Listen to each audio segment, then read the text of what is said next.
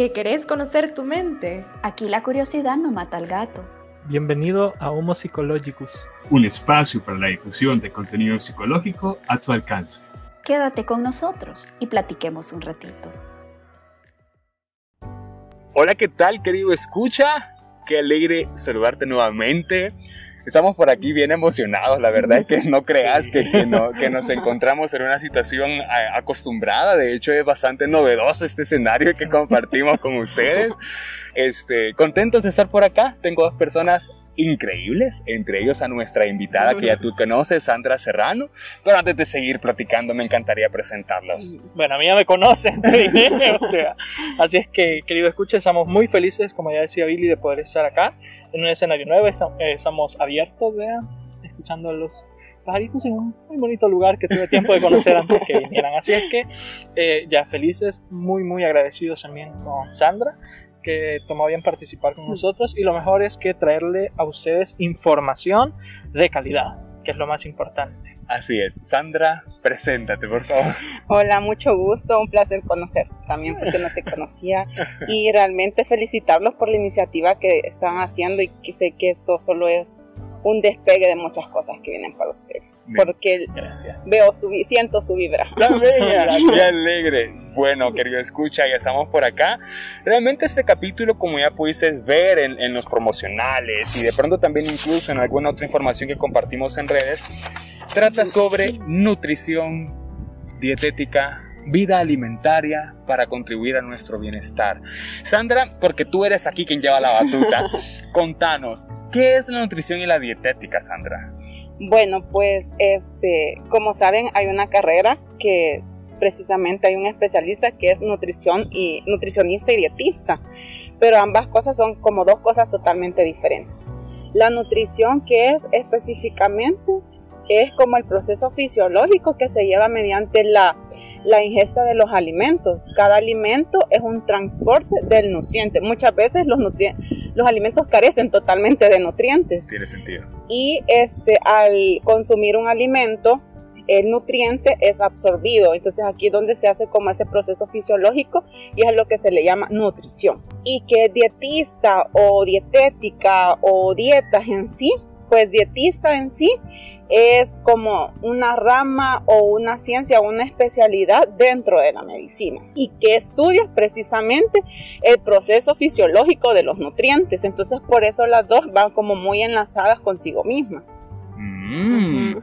Fíjate que tiene sentido un poco también porque queremos desmitificar bastante lo que interpretamos por nutrición y dietética. Es decir, muchas personas tienen la idea de que la nutrición es solo para las personas que enfrentan un padecimiento crónico en un hospital o de pronto que la dietética es, literalmente solo reducir ingesta de comidas. O sea, tenemos tan poca información al respecto. Y es que me atrevería a decir que incluso con la nutrición sucede lo mismo que con psicología.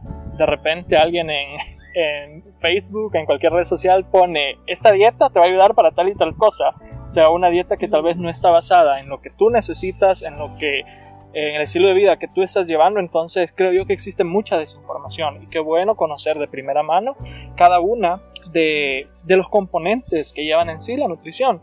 Y partiendo de esa parte, porque somos muy bombardeados en redes sociales de repente con aquel cuerpo ideal o de repente con que tienes que sentirte bien, pero más allá de sentirte bien de salud, bien estéticamente, que ya lo hablábamos con los chicos del forum anteriormente, nos podría decir, Sandra, cuándo en sí debemos iniciar un proceso nutricional, cuándo es el momento adecuado, si es que hay un momento adecuado, o si de repente, al igual que como con psicología, desde muy niños nosotros podemos empezar a tener ya estos cambios alimentarios que en nuestra conducta y en nuestra sociedad no se ven mucho. Este, precisamente, cuando iniciar, siempre buen momento para iniciar, no hay como un preámbulo para iniciar. Este, siempre se recomienda que sea a edad temprana. Si se fijan, nosotros llevamos, pasamos por un proceso de vida donde desde el lactante, ¿verdad? Inicia su introducción de alimentos a través de la leche materna y así va a edad preescolar, edad escolar, preadolescente, adolescente, este, mujer embarazada, eh, adulto, adulto mayor o adulto joven, todas esas etapas, si se fijan bien, tienen que tener estilos de vida saludables diferentes, porque cada vez van como evolucionando a ciertas cosas. No es lo mismo un adolescente a un adulto mayor, ya no tiene como todas sus piezas dentales, tiene algún padecimiento o alguna enfermedad de base que hace que complique un poco más y delimite más lo que él puede consumir.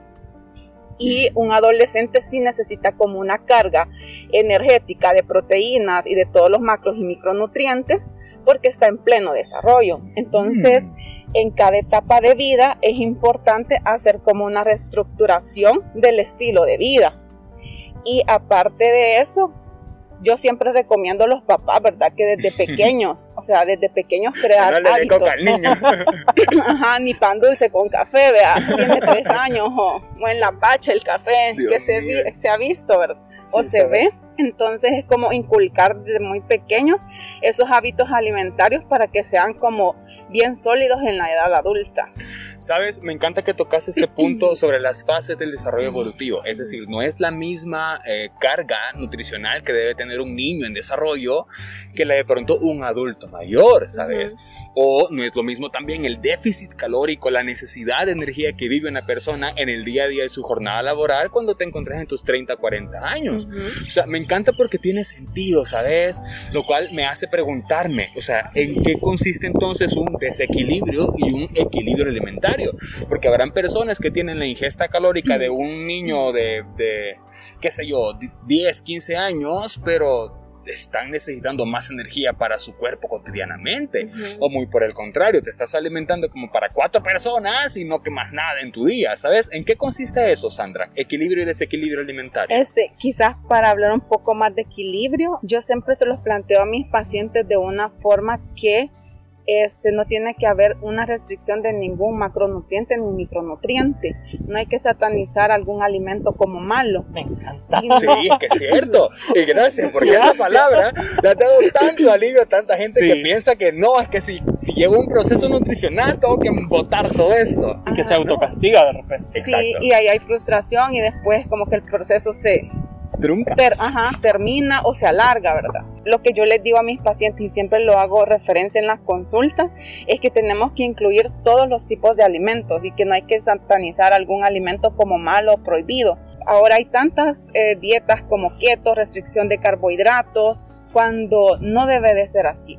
¿Cómo podemos establecer que una alimentación es equilibrada cuando incluimos los siete grupos de alimentos? ¿Cuáles son esos?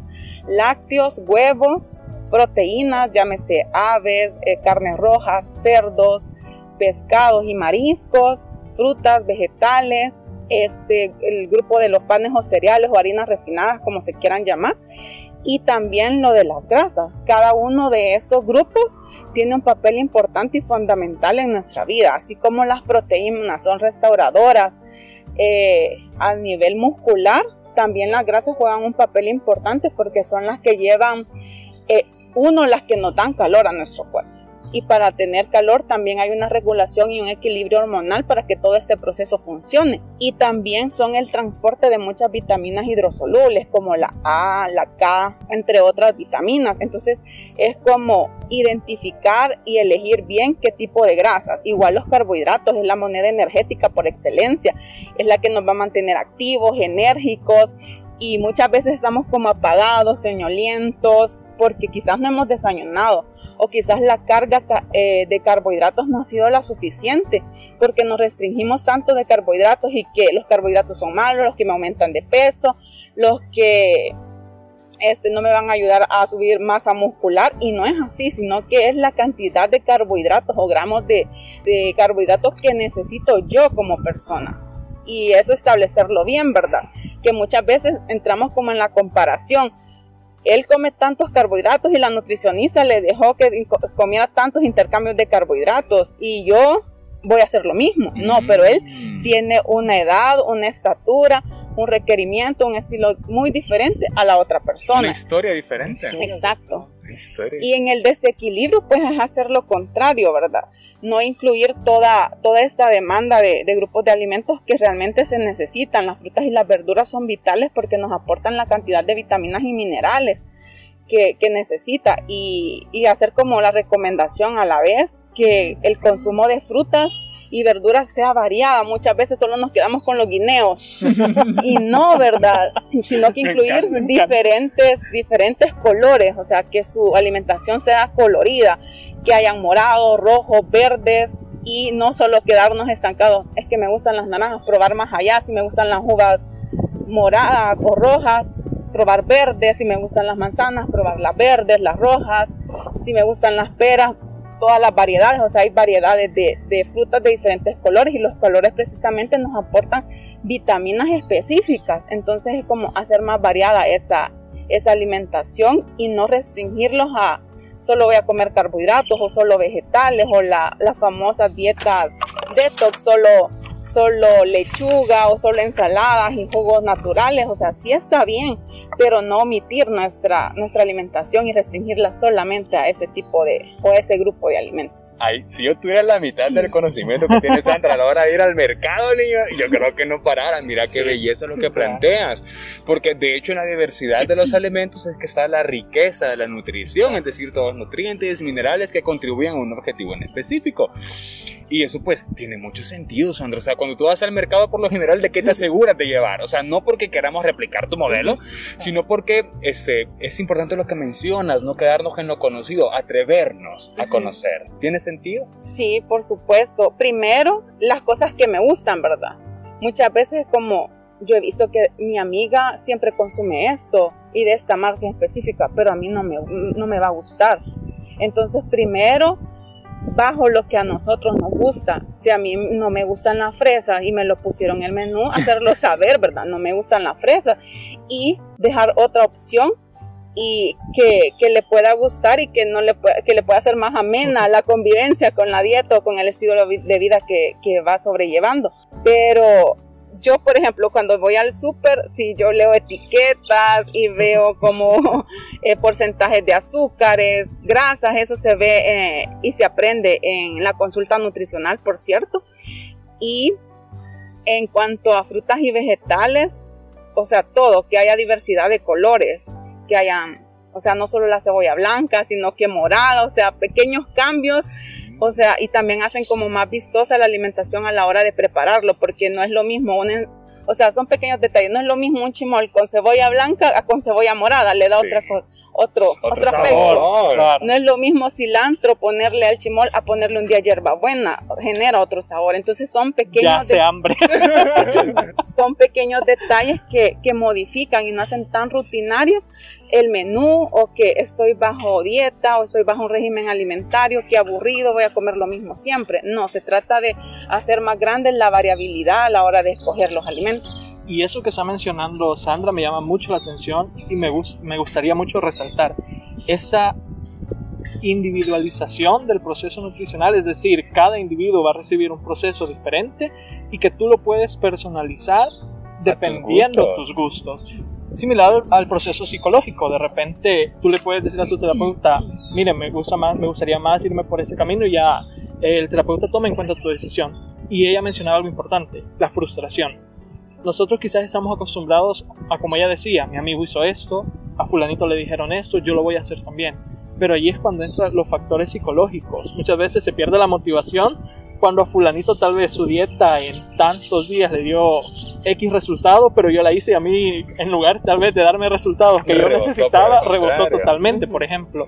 Entonces, ¿qué papel juegan estos factores psicológicos en todo este proceso nutricional? De repente motivación, de repente la voluntad de querer hacer un cambio inicialmente. Para mí la, la, psicología, las emociones y la salud mental es la columna vertebral de todo porque no te puedes mover.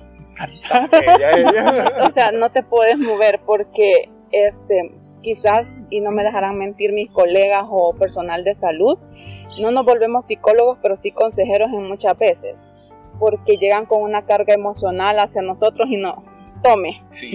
Entonces, y, en la nutrición pasa, como nutricionistas nos pasa muchas veces que vienen de nutricionista y nutricionista y nutricionista frustrados porque no han logrado sus objetivos. Y muchas veces indagando más con los pacientes, me he dado cuenta que porque la motivación no es interna, es externa. Muchas veces llámese pareja, llámese una ruptura amorosa, llámese familia, amigos o compañeros de trabajo que se ven atacados totalmente por, por su estructura física. O mira qué mal te ves o has aumentado de peso desde que te, te divorciaste, has aumentado, te ves fatal.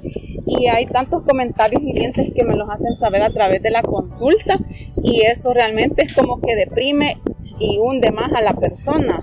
O desde, después de tu embarazo ya no volviste a, a recuperar tu talla anterior o después de la adolescencia empezaste a subir de peso, o qué flaco te pusiste. Entonces son ambos lados, ¿verdad? Sí influye un montón la salud mental si, no es el cambio que uno realmente quiere hacer, si no es porque yo lo quiero hacer, porque yo quiero sentirme bien, porque he llevado un proceso quizás de sanación interna, un proceso donde esto va a sumar, no va a ser como el resultado A.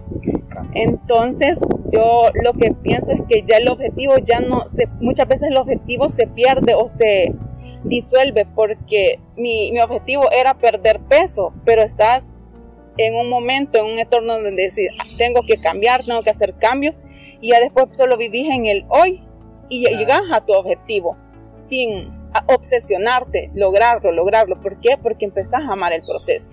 Empezás a amar el proceso en el que vos se has vuelto envuelta en que no solo en hábitos alimentarios, sino que en relaciones, dejas ir relaciones, dejas ir personas, dejas ir malos hábitos alimentarios. Uh, me encanta. Sandra, pero es que qué renovador incluso este enfoque, porque no solo vota estereotipos, no solo vota ideas cerradas que se tienen sobre la nutrición y esos procesos, sino que te hace ver la forma en que se interrelacionan las ciencias de la salud. Exacto. O sea, porque tú mencionas que uno de los pilares importantes es la salud mental y la salud física es, es central también. Y, y me llama la atención porque estamos acostumbrados a un discurso que separa estas ciencias lejos de verlas de una forma integral. Ustedes siempre como profesionales de la salud se encuentran precisamente en una posición en la que la gente desemboca todo con ustedes y ustedes muchas veces sin tener los recursos para manejar la situación siempre esquematizan sus intervenciones profesionales para dar rumbo a esas situaciones también desde su ciencia. Por ejemplo, qué, buen énfasis hiciste en la correlación entre afectos, emociones y estados anímicos y el, deseo de alcanzar objetivos este, nutricionales. Pero qué fuerte es cuando alcancé un objetivo, cuando perdí peso o cuando no perdí y el problema persistió. ¿Sabes? Esas son cositas que me dejan mucho pensando. Una pregunta que de hecho traigo coladera al respecto es, desde tu experiencia, ¿qué beneficios incluye hacer un abordaje integral de tu salud? Es decir, salud física, ejercicio físico, rutinas adecuadas, salud alimentaria, un equilibrio alimentario y salud emocional. ¿Qué, piensas tú que, que, juegan esas variables? Que es un triángulo perfecto, así lo veo. Porque realmente si falta una, vas a retroceder porque vas a volver a buscar algo que hace falta. La salud mental para mí es como importantísima y yo sé que dentro de la carrera llevamos como psicología muy básica y yo ya he referido pacientes a psicología porque sé que no está en mis manos abordarlo. Y también tengo este, compañeros psicólogos que me han referido pacientes porque también ameritan de, eso. Y este y esto se suma con el cambio, ¿verdad? Tener una buena actividad física o ejercicio de alto impacto como sabemos, el ejercicio genera esas sustancias de endorfina que nos hacen sentir sumamente bien y acompañado con un buen estado mental y un estilo de vida saludable, creo que te has de sentir espectacular, ¿verdad? Me, siento espectacular. me encanta. Sí, y fíjate que tiene todo el sentido del mundo, porque a mí me encanta esa frase súper popular. A veces es un tanto injusta, pero es un tanto real también. Somos lo que comemos. Por supuesto que no somos lo que comemos, querido escuchar.